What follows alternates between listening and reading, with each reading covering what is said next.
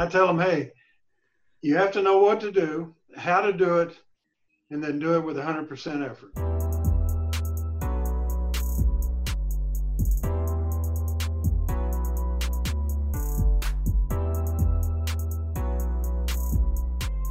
Hallo und herzlich willkommen zur 135. Folge vom Kaputt Podcast. Mein Name ist Luca und bei mir ist ein Tag nach dem Interview mit Wade Phillips Simon. Hallöchen. ja, wie ist es dir in den letzten, ja, so lange ist es ja noch gar nicht her, äh, paar Stunden ergangen? Hast du es schon realisiert? Äh, ja klar, es, es ist eigentlich eine ganz normale Geschichte, so im Alltag. ähm, nee, nee, realisiert, ach, äh, eigentlich gar nicht, ja. Gar nicht. Also es ist äh, so als, äh, also gefühlt ist es so, als wäre es irgendwie gar nicht passiert. Aber äh, tatsächlich doch, also äh, crazy. Ja, es ist halt echt irgendwie immer noch so ein bisschen. Ich musste halt äh, den letzten oder dann auch äh, danach, wir haben ja relativ spät aufgenommen, also 8 Uhr abends unsere Zeit. Bei ihm war halt 2 Uhr. Und ja, ich musste halt dann den ganzen Abend noch so ein bisschen drüber nachdenken, so von wegen, wie, wie diese Podcast-Idee damals, äh, ja, ich weiß gar nicht, ob wir das schon mal erzählt haben, aber bei mir im Keller so entstanden ist, äh, einfach ähm, die Idee, das, was wir da so besprechen über Football in einem Podcast zu machen. Mhm. Dann saßen wir auf einmal da mit Wade Phillips und haben ja mit ihm äh, über Coaching, über seine Defense, äh, über die Liga so ein bisschen an sich gesprochen. Ja, das Lustige daran ist ja, wenn man überlegt, also ähm, wie ging es dir in der Woche vorher? Weil wir können ja jetzt ganz offen darüber reden, wie das abgelaufen ist. Also ich muss ja ganz ehrlich sagen, bei mir war das so ein bisschen äh, ja schwankend, um es so zu formulieren. Äh, aber sag erst mal, wie es dir ergangen ist mit der, mit der ganzen Geschichte. Ja, es war so ein bisschen schwankend, ne? nee, es war, war total weird. Ich, ich, ich habe auch so ein bisschen Zeitfeeling äh, verloren. Es war, war nur eine Woche, ne? Oder anderthalb, sag ich mal, vom, vom Podcast, bis äh, du ursprünglich angeschrieben hattest. Ja, ich ungefähr anderthalb, ja. Ungefähr anderthalb, ja.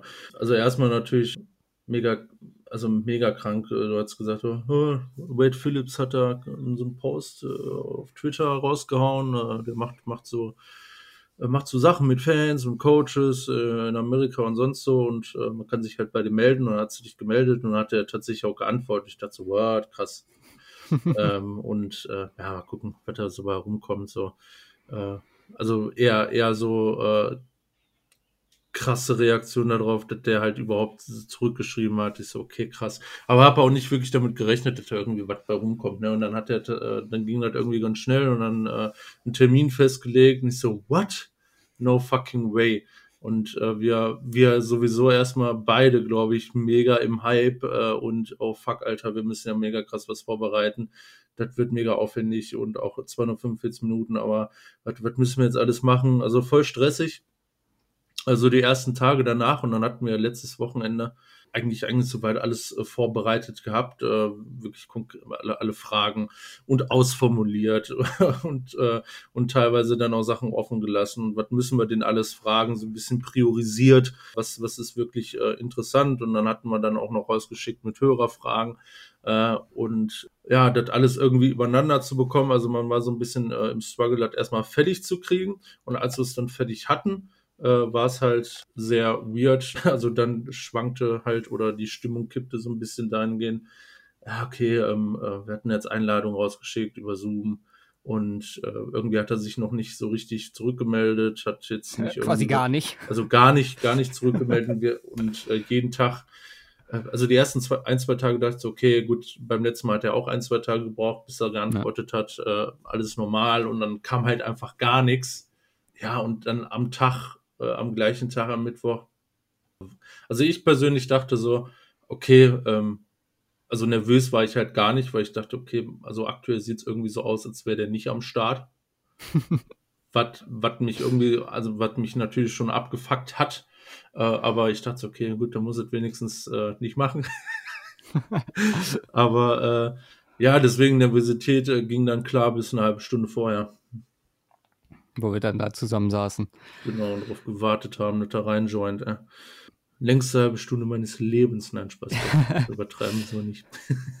nee, also bei mir war es ja auch so. Also ich hatte dann ihm auch noch mal, nachdem wir über Zoom halt per Mail, die an die Mailadresse, die er mir gegeben hatte, die die Einladung rausgeschickt hatte, hatten, äh, habe ich dann noch, noch mal bei Twitter ihm den Link geschickt und äh, noch mal gesagt, ob er auch irgendwie ja, Fragen hat äh, zu, zum Ablauf, auch der Aufnahme und ähm, ob er eventuell irgendwie Themenbereiche haben wollen würde, über die wir sprechen, äh, über die wir sprechen wollen mit ihm.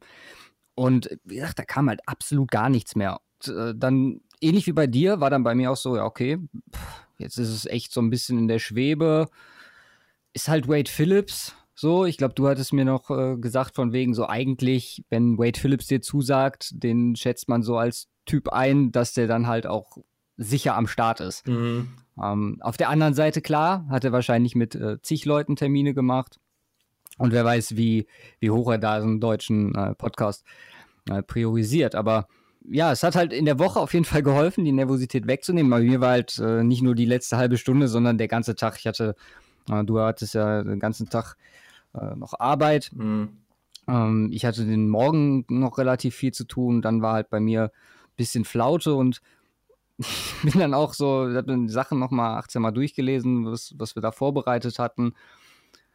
Und bei mir, also ich war super angespannt den ganzen Tag über. Ich weiß nicht, ich glaube, du hast es auch gemerkt, äh, mhm. wo wir dann, wie gesagt, da saßen und dann, keine Ahnung, was halt, äh, was saß, saßen wir da eine halbe Stunde lang und ich habe ja, glaube ich, die letzten vier Minuten habe ich noch relativ äh, konsequent, also kurz bevor er kam, zwei Minuten vor acht, ich noch konsequent runtergezählt und dann äh, war ich, habe ich irgendwas, ich weiß nicht, ich glaube hier irgendwas am Schreibtisch noch sortiert oder so. Und ich hörte von dir nur ein Oh. Oh. Also, äh, ja, den, den Blick dauerhaft auf die Teilnehmerliste in dem Zoom-Call hattest. Ja, und dann äh, war Wade Phillips Start, da. Ja. Und dann auch noch mit Video. ja. In seinem Büro, äh, in seinem fetten Büro am äh, Sitzen, ganz entspannt. Ja, crazy. Also äh, sehr, sehr, sehr kranker Moment. Ja, also, absolute, absolutes äh, Highlight ähm, für, für, für unseres, unser bisheriges Podcast-Dasein und ja, ja Football. Ja. Football da sein. Also stimmt. Äh, äh, als Fan. Also ist schon, ist schon was Nices und hat äh, äh, sehr, sehr, sehr viel Fun gemacht. Ja. Ja, ich würde dann auch sagen, bevor wir hier noch zu viel vorwegnehmen, wir werden nach der Folge äh, ganz, ganz sicher noch so ein bisschen äh, unsere Einschätzung zum Interview geben, wie das abgelaufen ist. Ich meine, ähm, tun wir dann mal so, als ob wir das dann auch gerade gehört hätten. Mhm. Ähm, was uns noch wichtig wäre, wie immer, also Fantasy League ist noch offen. Äh, Anmeldungen sind immer gerne genommen. Der Post ist noch nicht draußen, wird dann kommende Woche irgendwann kommen. Äh, Instagram, Twitter. Wie gesagt, Instagram-Account können noch ein paar Follower vertragen. Von daher da bitte folgen. Und wir hören uns in, ja, knapp 45 Minuten. Ja, dann viel Spaß. Hello, Mr. Phillips. Hello, Coach. Hi there. I guess we'll start. It's a pleasure to have you here today with us as a super winning coach and future Hall of Famer. We'd love to get some input on a few different topics uh, regarding your NFL and uh, your coaching career. But first of all, how are you doing? How's your family with the whole situation with the virus? Well, we're doing okay. I mean, we're, uh, you know, we're quarantined like everybody, or a lot of people are. Mm. But uh, things are opening up in Texas a little bit. So hopefully things will get better. We think they will. okay, nice. We have prepared some questions for you, and uh, we also received some questions from our listeners who were really excited. This meeting is not only special for us, but it's uh, special for the whole football community in Germany a person like you with such great experience, it's uh, amazing that we can talk to you right now. Well, thanks. Yeah, I'm glad to do it. I, you know, I love football and I love people that love football. So that's great. Um, yeah, to start off, let's get into the ins and outs regarding coaching. You've been a head coach and defensive coordinator for the majority of your career in the NFL. And we are wondering, is it a huge advantage uh, in comparison to a defense coordinator or head coaching position to have the final say regarding coaching uh, decisions? Well, experience in anything I think helps. You know, I've been in the NFL 42 years, so I've got a little experience. And uh, you know, head coaching, uh, uh, well, defensive coordinator is just half the team. Head coaching is the whole team. So uh, that's really the difference. But uh, but coaching as a defensive coordinator, you you know, you have basically half the team you coach all the time. So that's that's fun for me. Was was your time as the LA Rams uh, defensive coordinator different uh, to other assignments as a, a DC in the league? Uh, since it seemed like Coach Sean McVay was fully committed to the offensive part of coaching, or was it quite the same? Um, most of the time, I've, I've coached for a offensive head coach. So when I've been a defensive coordinator, so you have a lot of autonomy on defense. Uh, so you know, basically, we I run that side of the ball, and so that's uh, that that makes it fun for me any other advantages of being uh, of concentrating on the defensive part of a game or is it uh, that uh, through the staff and all the other personnel uh, which work with you as a head coach quite the same uh, in comparison to being a defensive coordinator well well you really need somebody in charge of, of the because uh, because you have 11 pe people out on the field mm -hmm. so you, that side of the ball uh, you need somebody in charge of that. You need somebody in charge of the offense, 11 pe- people on the field, and even what we call special teams, where those plays you have 11 players. So, uh, so it's good to have somebody that has an expertise in that area handling those positions. Uh, following up on that, how much of an impact does a defensive coordinator have on the offensive game plan, like watching it from another perspective? You know, to be a good defensive coordinator, you have to know offense be a good offensive coordinator, you have know defense. So, um, you know, we communicate back and forth if if there's things we need to know or, or, talk about. But like I say, it's it's really kind of an autonomous position where you're handling your area and, and you uh, should know what you're supposed to do and how to do it. In um, in terms of game planning for itself, how flexible is a defensive approach in order to counter changes? Uh, made by the opposite offense, or if the opposite team is playing different than you expected maybe before the game. Is it easier for an offense to be flexible there, or is it better for defense? Well, you have to be you have to be flexible in both because you're not sure what the other what your opponent is going to do. You know, mm-hmm. you have you have tape on them and you study them and before you play them, but you don't know the plan of attack, the, the way they're going to attack you and so in the ball game, you have to make adjustments on either side of the ball. You have to you have to make adjustments if if they're not doing the things that you thought they were going to do, or they're not doing them the same way, or they're successful on thing on things. Uh, they're going to keep doing that and it worked quite well for you in the in the last years of course uh, as a yeah. defensive coordinator. The draft isn't uh, long ago uh, these uh, past weeks. And there's one questions uh, one question always coming up on whether it's more important to have good talent or special uh, kind of atmosphere in the locker room and culture in the locker room. One thing we are quite curious about regarding the deck is because in general we we can only see what's happening on the field how much of an impact does culture really have compared to the raw talent of the roster? Well, it definitely has an influence. I mean, it's it's uh, your culture, how you work together, how important it is to everybody in your organization or uh, on your team, how important it is to them makes a big difference. And so, you know, when when we went to the Rams, uh, you know, they hadn't had a winning season in a long, long time. So, you know, that that attitude kind of seeps in that they, you know, that you have to kind of change that and say, hey, we can win, and this is how we're mm-hmm. going to do it. This is the things we're going to work on that'll make you successful. And we won 35 games and went to a Super Bowl in three years, so uh, we did pretty well. Yeah, and uh, considering that, uh, how much can can a coach uh, with his coaching uh, compensate for with his scheme and the proper culture, this whole this whole coaching stuff? Uh, in order to uh, overcome maybe a lack of talent on maybe a position group? Well, that's what coaching is. Coaching is to make people better, teach them better ways of doing things, uh, different schemes, uh, certainly. even even down to uh, efficiency of move motion or efficiency of movement. You know, to make them better at what they're doing. Uh, you can't make them run faster, but you can help them change direction quicker. You know, you can work on drills to do those things. You can work on their footwork, on how they, in our case, on defense, how quickly they get off the ball and when the ball snapped and things like that, that, that you work on every day to try to get them better. So, uh, you know, I wouldn't be a coach if I didn't think I could get them better and, and, um, and also contribute to the, to a game plan that, that gives them a chance to, to do their best from the outside view, when you look at players talking about an experience with you as a coach, it always seemed like you and the guys had a great bond. I just this morning I, I watched a video with you and uh, the Talib uh, right after Super Bowl 50. And yeah. considering that, how much has the locker room changed over the last decade with social media and smartphones playing a huge part in everyone's life? Do those things have a negative impact or maybe a positive? I don't know. Uh, within the team. Yeah, I mean the, the world changes. You know, uh, you know, I've I've been in a long time, so I've seen a lot of changes socially. Cer- certainly, yeah, we're a cell cell phone you know generation now. I mean, everybody has a cell phone. Uh, now we make them put it in.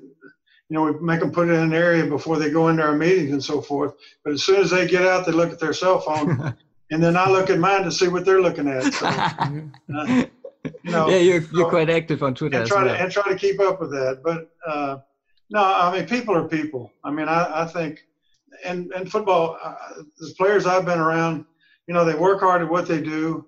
Uh, they try to do their best. And, you know, that that's fun to be around. That hadn't changed uh, since I've been coaching. They, you know, they all, they're all the same before the game starts. They're all excited about playing. They all want to win. Uh, and that feeling is great in the locker room going out. Uh, and and it's been that way ever since I've coached. That that's never changed. So that's really fun. Yeah. It doesn't matter how much money they make, or uh, you know whether they're a high school player or a college player. They're all excited in that dressing room. They don't know what's going to happen, but they want something good to happen, and they want to try to do do well. And that's a great feeling. Uh, you know that you just can't explain unless you've been there. Yeah, I guess so. That's it's amazing to hear. Um, and win, and winning together. You know, after the, the celebration of, of team winning is, you know, it's a it's a great feeling. It's a, it's we accomplished. It's a sense of accomplishment uh, when you go in after a game and every and you win the ball game and everybody's um, has such great feeling and camaraderie together. So uh, that's a great part of it. And you know, if, if you hadn't been associated with that, you know, that's a great thing about sports. When those things happen, uh, it brings people closer together. Yeah, you, you've been on several teams which made uh, Super Bowl runs. Was it in, in a way special in comparison to, to other locker rooms? Uh, oh, I don't know. I mean, we, you know, it's it's such a hard, it's hard to get to the Super Bowl. It's hard to even get to get to the Super Bowl to be there, and it takes a lot of things. It's not luck, I don't think, but but it you know, there's so many good teams and they, they work so hard and they have such talent that uh, it, it's hard to get there. But it, you know, it's the ultimate. If you win it, you you're the best. Everybody says you're the best. Um, you uh, you've accomplished all you could accomplish that season, and that's that's hard to that's hard to do anytime. All right, we wanted to get uh, a little bit into your defensive philosophy. We saw you and your defense uh, having great success uh, in the last years being responsible for two Super Bowl appearances in the past and even uh, a title with the Denver Broncos. Can you outline your general uh, defensive philosophy for us? Yeah, I can, and and I try to make it simple. I try to make it simple in that that's good. uh, they have to. I tell them, hey, you have to know what to do, you know how how to do it, and then do it with 100% effort. Now, there's a lot of things that go into that. Knowing knowing what to do means knowing where and in, in our game, knowing where to line up, know, knowing where to line up for before the ball snap, your alignment, and then your assignment, and then to be able to execute that.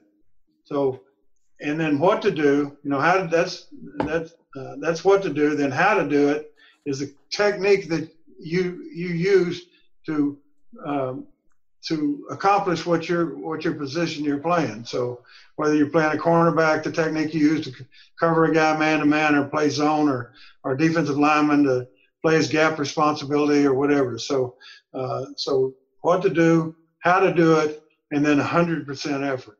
Uh, most people don't know what 100% effort is. It, uh, you know, because you'll see people running to the ball and then they speed up. Well, they weren't they weren't running full speed if they if they if if they speed up. So mm-hmm. you have to teach people how to play 100. Even teach coach people how to play 100% effort too. So uh, and you put all that together, you got a good team. How do you do this? Is it normal that maybe college players uh, who come into the league don't have that kind of attitude at the beginning? That's all players. Okay. I, I mean, everywhere I've been, I mean, there, there's, um, you know, if you watch them, like I said, you'll see them speed up. You'll see them when they see the ball, they don't really burst to the ball. They they start going because it's a nat- it's natural to to look and analyze what's going on, and you slow down doing that, you're analyzing, well, the ball is, you know, 10 meters away from me. I guess y'all are in meters. 10 meters away from me. Uh, I, I, can't make the play, so I'm not really gonna. I'm not not really gonna take off to, to do that. So we we teach them and and work on uh, a burst to the ball. Once they see where the ball is, they go the ball right now.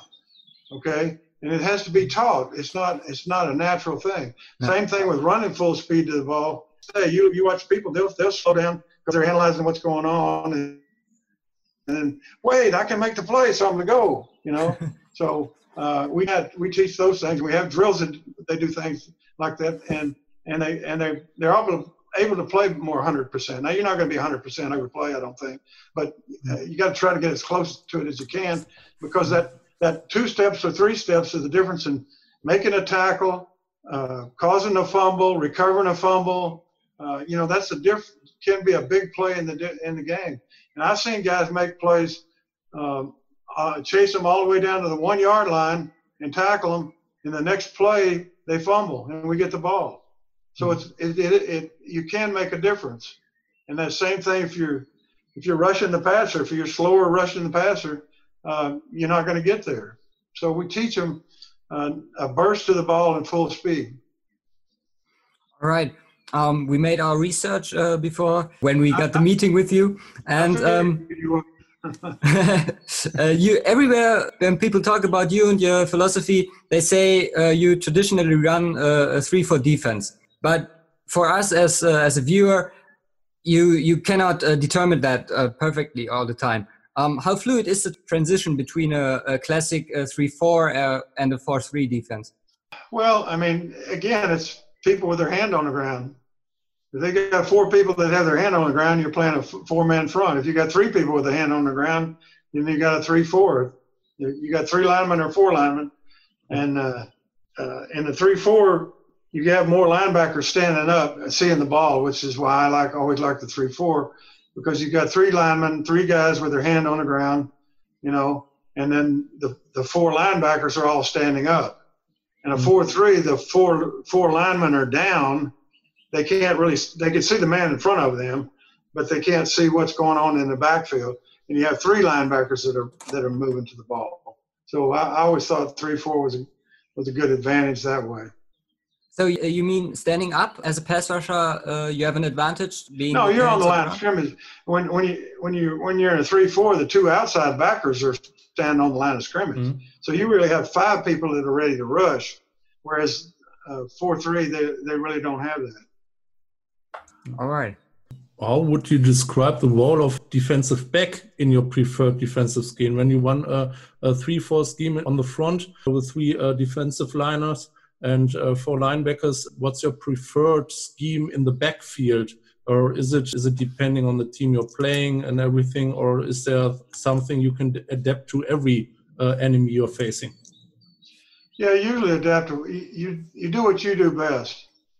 You know, uh, if you play zone coverage uh, really well, uh, you know everything everything we're trying to do is try to be good, really good at what we're doing. Mm-hmm. Every every defense that we call, we want to be really good at that. Now you can't call everything. You can't you can't teach everything. You can't adjust everything. So, uh, you know, some years I've had teams that played more man to man because we had good man to man players, coverage wise, and that way we could rush the people we needed to rush. Or I've had teams that were better zone, uh, dropping in zones and, and mm-hmm. playing pass defense, and and that way you fit your front or your rushes uh, to that to that coverage. Normally you're rushing four you're rushing four people and you can play some kind of coverage, either zone or man. Okay, when the four three you're rushing four, you know we know which four guys are coming. Yeah. These guys with uh, you know they've already got their hand down. So, uh, but in a three four, it's a little bit advantage because they don't know where the fourth guy is coming from. They know the three guys are down, they're going to rush, but they don't know which which linebacker is going to come, that fourth guy. So it gives you a little bit of advantage that way. So that's that's also why I've I've always liked three four defenses because you know their protection wise they they weren't sure who was going to be the fourth guy. Now you can bring more than four, you can bring five, and and you can blitz and, and, and rush six guys. But we have five guys standing on the line of scrimmage in a, in a, in a three four. We have five. and In four three, you have four guys on the line of scrimmage. Mm-hmm. So it just to me it makes better sense and and uh, to play a three four because that's what offense uh, does all the time too being unpredictable and it's it's like you kind of have to counter that with some uh, with some unpredictability of your own that's correct yeah, yeah. don't let them know what you're doing but do it real well that's and that's a huge problem uh, to do it consistent over basis of years. Uh, how much of the approach in general of a defensive approach uh, you, you, already said it uh, depends on what the players are able to do. For example in the draft you're in search of a cornerback and uh, you want to play man coverage. You're obviously searching for a player who's good at man coverage and not uh, quite that good or in, in zone coverage, for example. But uh, how important are uh, not only the player personnel you have from uh, on your own, but also the general development of the whole league regarding the offensive play style? Changed a lot in the last year. We had Coach Sean McVay, we have Kyle Shanahan uh, with uh, some kind of new uh, innovations on the offensive side. Is it important to adapt to that place, or can you, um, yeah, um, use your general philosophy throughout maybe decades? Yeah, it's uh, you know, defense is is recognition of plays and reactions to plays. I mean, mm-hmm. uh, we're going to attack on defense, but we still got to react to what they're doing. And there's always something they're going to do a little bit different, you know. And like you said, those guys uh, started doing some different things. But we've seen that throughout, you know, my career, the long career. We've seen we saw uh, different type offenses. Uh, we saw uh, the run and shoot, what they call the run and shoot offense, for a while in the NFL, and some other other type things. So it goes through a process, and it's an adjustment. Defenses are always adjusting what offenses are doing new, and we, mm. um, you know, now again, you still need to do what you do well. I mean, if there's something that you, if you really play man to man well, uh, you can shut down you know, if you play it well enough, you can shut down whoever. If you play matchup zone, we call matchup zone, not just zone, but matchup zone. Uh, we can be on on receivers a little bit better. So uh, we've we've we've really based out. I've really based out of a matchup zone and a and a man coverage. If we have man man players, and it's been pretty successful. That's awesome. Uh, regarding um, yeah uh, personnel on your on your team on your defense, we uh, we received one uh, question by our uh, by our listeners at Hello Kittle and at B46 via Twitter. Uh, they are asking what's um, more important. I, I, think it depends on the on the coach, but do you think a secondary or defensive front is first of all more important, or can't you really tell? Uh, yeah, is, you talking about is it the front seven or the back four? You know? Yeah. Yes. Yeah. Yeah. Well, we voted one time and it was seven to four. Perfect answer. Perfect answer. so, uh, the guys up front think it's more important than the guys in the back. Uh, you know, it, it all goes together. It's still a team. It's still a team, and, and your weekly weakest link of the team is you know where where you can get hurt. So uh, that's why you have to coach them to get better in, in every area and every every part of your defense. Institutions like PFF, for example, they with the development of the passing game, they always say the the defense is uh, shifting more, like like Simon said, uh, that there's more importance for for the secondary right now because passing game is so so much better to to have success. Uh, do you agree with that? Uh, I can tell you this: uh, the more, the better rush you have, the better pass rush you have, the better pass defense you have. You know, so uh, you know, we, we used to play a, a, a five under three deep zone. Okay, five five guys short and then three guys deep and rush three guys. All right, and then we also played a four man rush with four guys short and three guys deep. All right, so which one was the best best pass coverage? Five under three deep or four under three deep? Which one do you think? Um, the four one. Yeah, me too. Four guys. The four the four under three deep was was a better pass coverage because of rush. Yeah. Mm less time for the pass. That's that one thing. Um, yeah, uh, I'm I'm a San Francisco 49ers fan. Uh, Luca Luca's a Denver Broncos fan, so he's uh, quite quite excited about 2015. okay. Uh, but uh, um, that's that's one thing I recognize in the last two years. Um, I, I, I think the 49ers were uh, dead last in pass defense one season ago or before the last season. In, regarding the personnel, nothing's really changed. You had Rich Sherman, you had a few other guys, uh, but you get a player like Dee Ford, you get a player like uh, Nick Bosa, and uh, yeah. set uh, really pressure on the enemy quarterback, and suddenly you're uh, on the top of pass coverage. Right. So that makes big impact. It uh, it really does. I mean, when when we had Demarcus Ware and, and Von Miller, you know, I mean, you can see what a difference that made. You yeah. know, so we had, and we rushed them a lot, you know, as much as we could. So yeah, I remember that. Yeah. yeah. I, I, I got a big ring to prove it. especially in the last years. We are we are not uh, we are not 40 years into the league, and we are, are not that deep into uh, maybe um, playing football in the uh, 1990s and uh, early 2000s. But uh, in the last years, especially, we have seen a huge development and also um, yeah, some kind of diversification in offensive schemes. Uh, what are the measures the measures a defensive coach can take to keep up with those? Rapid changes. Uh, I already mentioned McVay and Shanahan, but also yeah, new old uh, schemes from uh, guys like Greg Roman, for example, in uh, in Baltimore. On the one side, you got to keep up with those pass heavy uh, pass heavy offenses uh, like in Kansas City or in in LA. on the other side, you have um, teams like the Baltimore Ravens, um, which um, kind of do the complete opposite opposite of that how how do you keep up with that on the defensive side of the ball? Well, we try to do the same thing too. We try to come up with things that give them problems. Obviously, uh, you know, we we rush five we rush five guys, but one of them's covering the quarterback. I mean, the the uh, running back. So, um, you know, we try to we try to do different things and and uh, give them problems. But again, it's it's it's recognition, being able to recognize the play uh, and what they're trying to do helps everybody. So that mm-hmm. it helps all the people trying to get to the football. That's what you're trying to do. So, uh, you know, uh, it's it's constantly changing. The world's changing. We're hmm. trying to change with it and do the right things and uh, it's it's always hard to do, especially with certain um, always new players uh, coming out of college, the new uh, quarterbacks and new kind of styles uh, they are producing, or yeah, a different kind of athleticism, uh, contrary to maybe 20 years ago. How difficult is it, is, or is it to coach against special players? On the offense. Like, uh, for example, we uh, got Patrick Mahomes, we got Lamar Jackson uh, last season, uh, Deshaun Watson, uh, Russell Wilson. We got a bunch of great quarterbacks.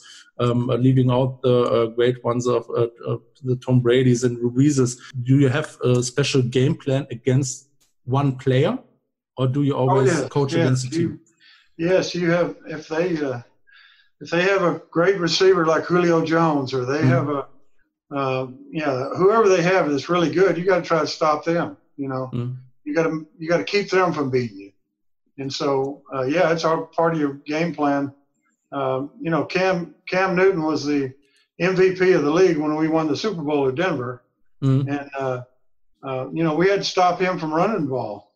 You know, we sacked him seven times, and uh, you know, and once for a touchdown and once on the five, uh, fumbled on the five yard line that helped win that game. So, um, you know, it, it's key players uh, that, that make a difference that can, can get you beat. You got to try to stop them.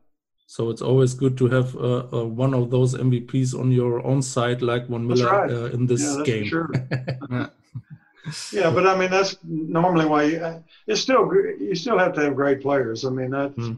and I've been lucky to have a whole lot of them. So, you know, lately J.J. Watt and, and Von Miller, and then Demarcus Ware, and then Aaron Donald. So I've had quite a few in the last few years. Awesome. Um, we we we made uh, yeah earlier we made a post uh, on Instagram and we uh, looked uh, also through your uh, career and your teams and said okay um, yeah you got defensive MVPs all all, all over the place uh, in the last decade. JJ Watt, a three-time defensive player, Aaron Donald, Reggie White, the man to beat, obviously in the NFL right now as an as an offensive line uh, and they are struggling uh, uh, quite at the moment. If you had to choose one, uh, who's the best, or are they all in their own way uh, kind of special? Yeah, I mean they're all Hall of Fame great ones. I mean, you know, it's it's hard to say one great one's better than another great one. Mm. No, I, I, went back way back. I, I coached Reggie White, who uh, you know is one of the great ones of all time, and and Bruce Smith, who is all-time sack leader in the history of the NFL. So those were the five we had. Uh, we had on our post uh, him and uh, Aaron Donald and JJ Watt and those guys. Maybe I can yeah. I can show you real quick. Here are those those guys. Huh? Oh, then the back there's Reggie White and there's Bruce Smith. Yeah, I got you. Yeah, I see him. How about that? That's neat. Send me that picture, man. Okay, I'll do so. There's also your your accomplishments uh, are also in that picture, like uh, having 19 times uh, top 10 defense, your assistant coach of the year award in 2015, and the Super Bowl 50 championship. Uh, it's all on there. Oh well, thanks. yeah, yeah, yeah. The and the last five years, you know, we won 57 games, so in two Super Bowls. So yeah, we've been on a run for a while. So, uh, but I enjoy it, and I, you know, like I said, I wouldn't be coaching if I didn't think I could help but I've still had a lot of great players, and that's that's that's still the big difference. You still have to have good players. Yeah. And another question about one of our listeners at uh, why are trees? Is it uh, somehow easier to prepare for a run-heavy offense in comparison to a more balanced offensive approach? We have the Titans and Ravens, for example, last year, or are there just different challenges? Yeah, they're just different challenges. I mean, and they're doing what they're good at. You know, the you know teams you mentioned running the ball, they're they're doing what they're good at. But the balance guys, but the, if they're balanced and they got Tom Brady at quarterback, mm. you know, they're going to be really good. So yeah. The balance is harder to harder to prepare for overall because mm. you know that team that we beat, uh, the the Panthers were were fairly balanced, but they were more a running team, and so we stopped the run and then then got him in passing situations, and our pass rush got to Cam Newton seven times. So the, the only thing about a running team is it takes time off the clock. It's harder to score more points mm-hmm. if you're running the ball a lot. So uh, the passing game, that's why it's so important is and stopping the pass is because you can move the ball quicker and faster and run mm-hmm. plays. Uh, you you know the the worst passers in the league average five yards an attempt. Well, your mm-hmm. best running backs don't average five yards an attempt, or maybe they do. But I mean, so I'm, what I'm saying is, if you throw it every down, uh, you're not you're going to make more yards. Now, bad things can happen. You can fumble, quarterback can fumble, the interceptions and stuff like that. But but the passing game is really the key to be able to stop that, to not let them score as many points. That's the key points are the most important important thing in the game. Uh, turnovers are next most important. Yeah. How much time does it take to adjust to some of those new offensive play styles? There are certainly differences between all those named coaches, like Simon said, and uh, their play styles. But are there offenses, maybe in the past decades, uh, which took months, a whole season, or even years uh, to figure them out and to play effectively against them? it usually takes some time for uh, overall for teams to adapt to any new new thing. You know, you can, you can still play well against it. I don't mean that, uh, because it, it still comes down to personnel and what you do well and what they can really do well. Now they can have a new scheme, but they, it doesn't, you know, it doesn't necessarily necessarily mean that they're going to do well in it. You know, somebody else besides Baltimore can run that same offense and not do very well at all mm. because of their personnel. It doesn't fit what they do. They don't have a Lamar Jackson that can run with it like uh, like he can at quarterback. So uh, it, it's not necessarily the offense; it's the players that they have in that offense.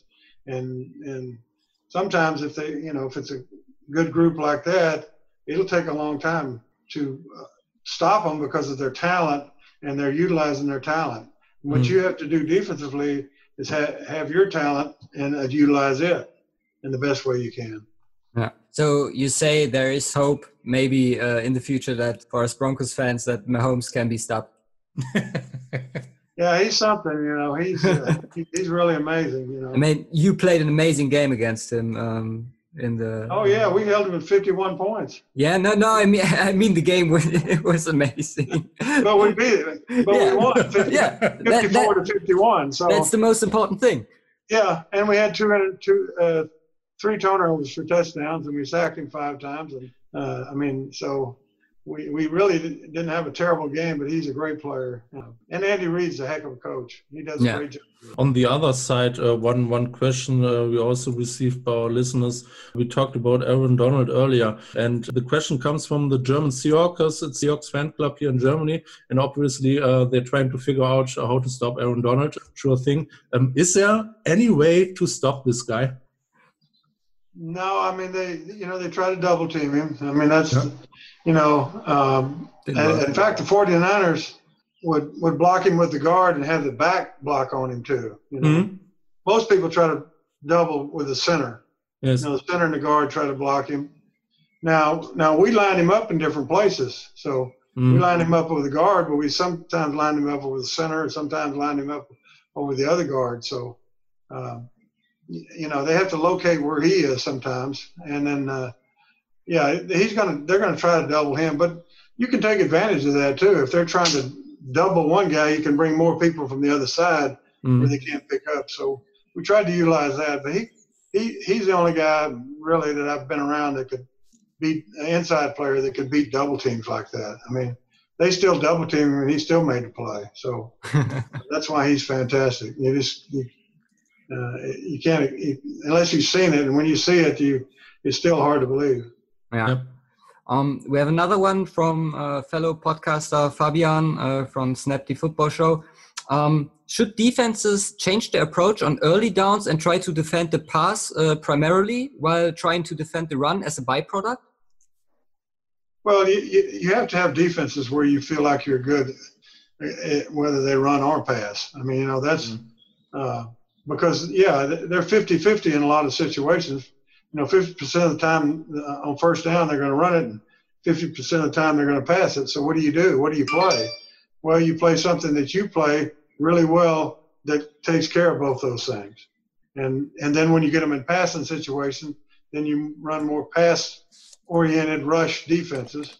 And if they're in shorter yardage, then you're going to play more run-oriented defense like second and one is more of a rundown, so we're going to be in more of a run uh, call. Okay. Yeah. And there was another one, and I was really glad uh, somebody posted that question. What's your favorite uh, memory of the Broncos Super Bowl 50 run? And where do you see your former team next season? Because I'm pretty interested uh, in this as well. And this is by Eike from Good Sport Podcast. Yeah, uh, the Broncos next year, I don't know. I can't predict.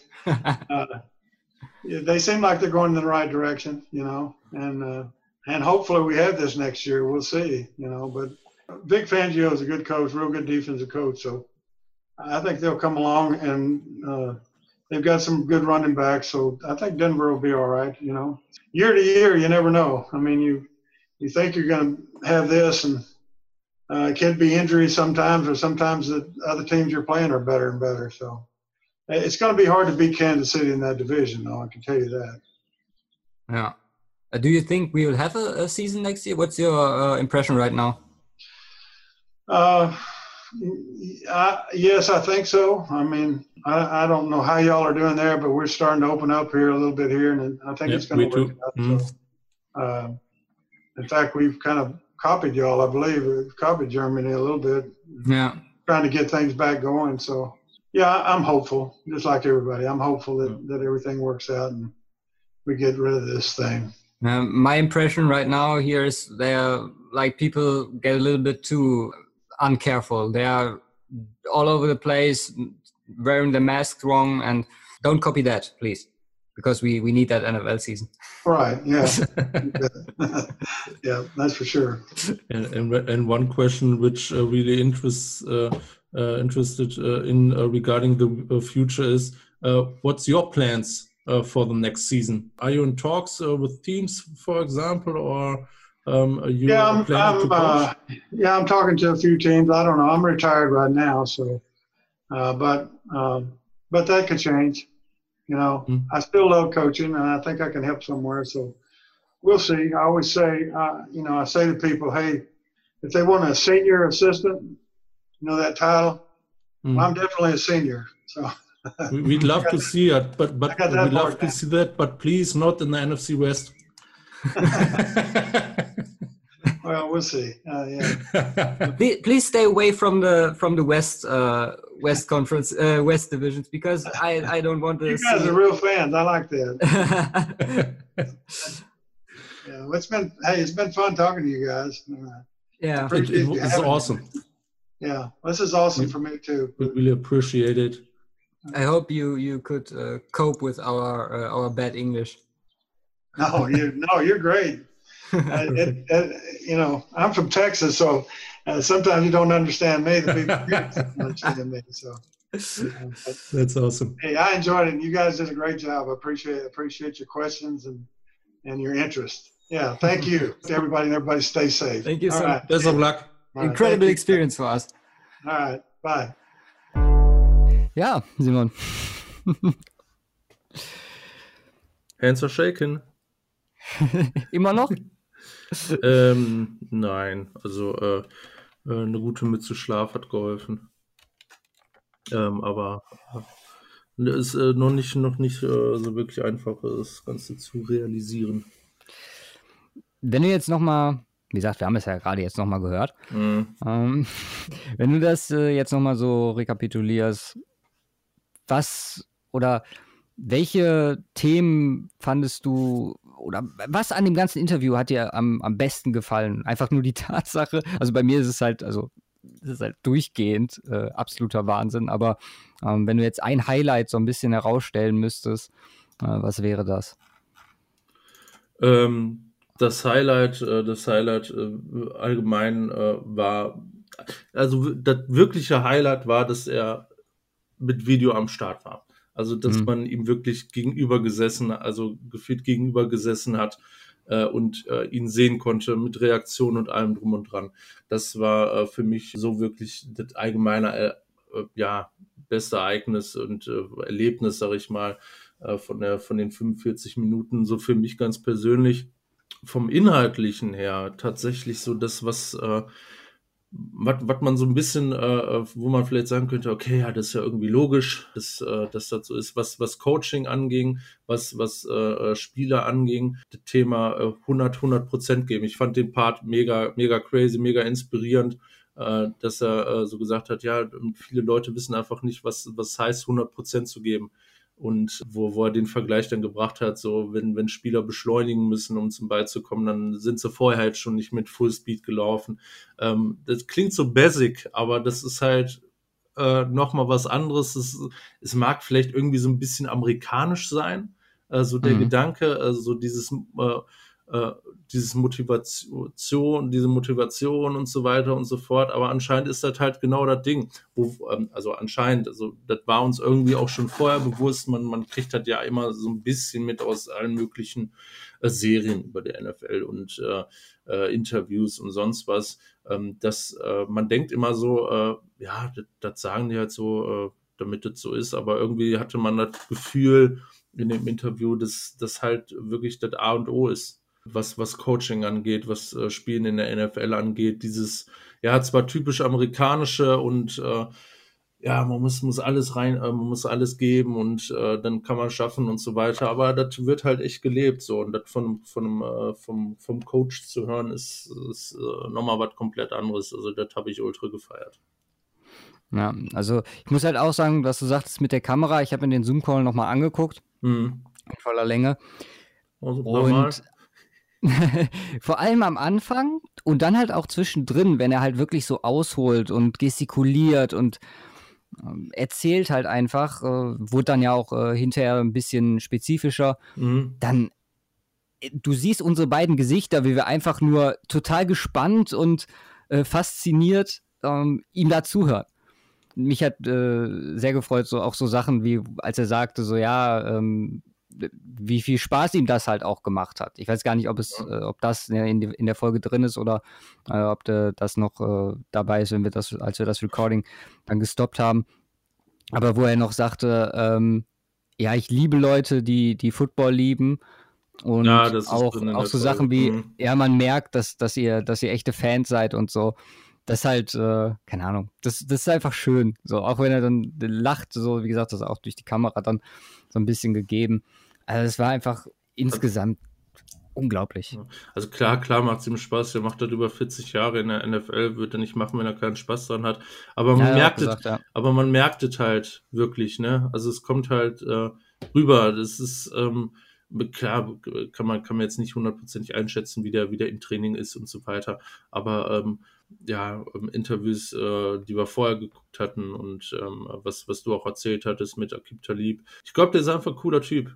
Ähm, ja. Und äh, auch, auch für Spieler so ein, äh, äh, so, ein, so ein richtiger Kerl. Ich weiß jetzt nicht, ob man sagen würde, irgendwie Vaterfigur oder äh, äh, sowas in die Richtung. Aber ähm, der, hat, der hat so diesen Vibe, sag ich mal, da drin. Ist, äh, ist nicht so dieser, ist, ist nicht so ein grantiger alter Opa, in Anführungsstrichen, so wie man es ich meine, äh, über, über 70, äh, 70 Jahre alt, sondern hat Spaß an dem, was er macht, äh, äh, nimmt hier und da einen Joke, ein richtig cooler Typ.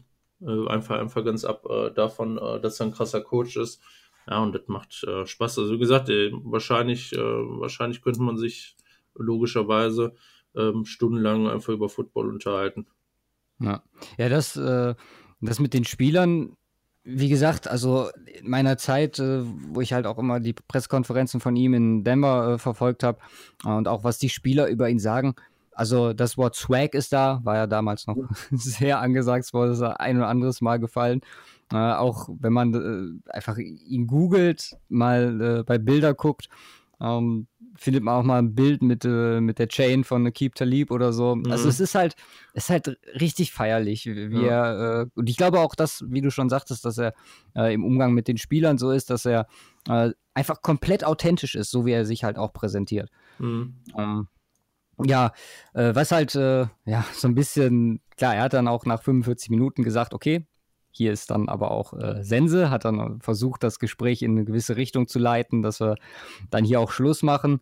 Ähm, tut uns ein bisschen leid, weil wir deswegen nicht alle Hörerfragen unterbringen konnten. Mhm. Ähm, an dieser Stelle nochmal sorry. Ähm, ich hoffe, wie gesagt, dass es euch äh, trotzdem gefallen hat.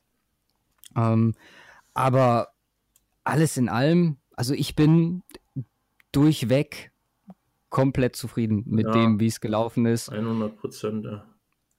Es hätte, es hätte nicht besser laufen können. Ja. Also ganz im Ernst, es ist, äh, weil, weil geil, man macht sich, man macht sich ja Sorgen, so, wat, wie, wie äh, geht die Gesprächsentwicklung, äh, wie funktioniert das? Bringt da wirklich so viel Text rein? Also es ist ja irgendwie ideal, dass, dass es so abläuft, dass er einfach redet und wir zuhören können. Ja. Ähm, äh, das ist, das ist natürlich für in Anführungsstrichen Anfänger, äh, wie wir es sind, ähm, schwierig, das alles äh, so äh, ja perfekt äh, darzustellen, perfekt aufzubauen. Wir hatten uns äh, entsprechend vorbereitet. Ähm, ja, der, was der Start, haben wir uns für Gedanken gemacht, was für Fragen wir, also klar, das ist wie gesagt noch eine einmalige Chance, was für Fragen wir ihm stellen mhm. müssen, damit wir ihn ans Reden kriegen, auch vom Niveau her. Ja. Es war, es, es ist so ein bisschen äh, äh, langsam reingestartet. Also ich glaube, so, so, so, eine, so eine Art Abtastphase äh, ja. kann man fast sagen. Ist, ist auf die Fragen größtenteils aber auch entsprechend eingegangen. ja, ging so ein bisschen schnell, so ein bisschen Frage, Antwort, Frage, Antwort am Anfang, also die ersten fünf Minuten, äh, fünf bis zehn Minuten und danach ist er, ist er wirklich äh, äh, super ins äh, Reden gekommen und äh, ja, hat einfach ein bisschen erzählt, wie das so läuft, was so wichtig ist, auch ein bisschen drumrum um die Fragen und äh, einfach so ein bisschen erzählt. Wie gesagt, also Idealfall wäre halt gewesen, so du stellst ihm eine Frage und er redet 45 Minuten lang in, in einem eigenen Monolog äh, darüber, äh, was NFL ist, Coaching, seine Philosophie und so weiter. Aber klar, wir hatten halt auch so unsere Themen, die uns irgendwie wichtig waren, ähm, die wir angesprochen haben, einfach weil es äh, uns interessiert und ähm, äh, da haben wir einiges unterbringen können. Wie gesagt, äh, sind, äh, sind ein paar, es sind natürlich ein paar Fragen hinter runter, äh, hinten runtergefallen, aber insgesamt so vom, äh, vom Ganzen haben wir ziemlich viel unterbringen können in 45 Minuten. Und das, obwohl er ja auch sehr viel äh, von sich aus erzählt hat, fand ich so das Feeling auch im Gespräch. Ja, also ich, ich hätte, ich hätte gerne am Ende einfach, einfach weitergemacht. Aber gut, äh, da sind wir, wir sind natürlich nicht die einzigen auf der Welt, die da gerne mal mit ihm sprechen möchten. Ja, und es ist einfach eine coole Sache, dass er, dass er dazu angeboten hat. Ja, auf jeden Fall. Ja, zum Abschluss äh, vielleicht nochmal, wir hoffen einfach, dass wir damit auch nochmal so, so ein bisschen eine kleine Besonderheit vielleicht schaffen konnten, was äh, Deutschland und Football angeht. Ähm, wie gesagt, wir haben jetzt nicht die krassesten Connections, war jetzt ja auch eher alles Zufall, mhm. aber versuchen halt immer auch, äh, klar, auch äh, ein bisschen eigensinnig, äh, weil, wie gesagt, für uns auch eine Riesenerfahrung, aber ähm, für, für die Community und äh, für unsere Hörer da äh, immer das Maximum rauszuholen. Ich würde sagen, wir schließen das hier ab, mhm. bedanken uns fürs Zuhören, bedanken uns für ja, die Treue. Ja würden sagen, dass wir uns äh, nächste Woche hören. Was wir vorhaben, verraten wir noch nicht. Glaube ich. Nee, machen wir noch nicht. So Von daher. Podcast. Bitte? So, so viel können wir verraten. Es wird ein Podcast sein. Ja. Nächste Woche. Äh, Überraschenderweise. Wir, unsere Streak reißt nicht ab. Aber vielleicht haben, wir, vielleicht, vielleicht haben wir ja wen zu Gast, meinst du? Könnte sein. Ja. Müssen wir mal gucken. Ja, schauen wir mal. Ich denke schon. K könnte, könnte passieren. Das passiert. Von daher. Äh, macht's gut. Wie gesagt, schöne Woche. Wir hören uns in der nächsten und haut rein. Peace.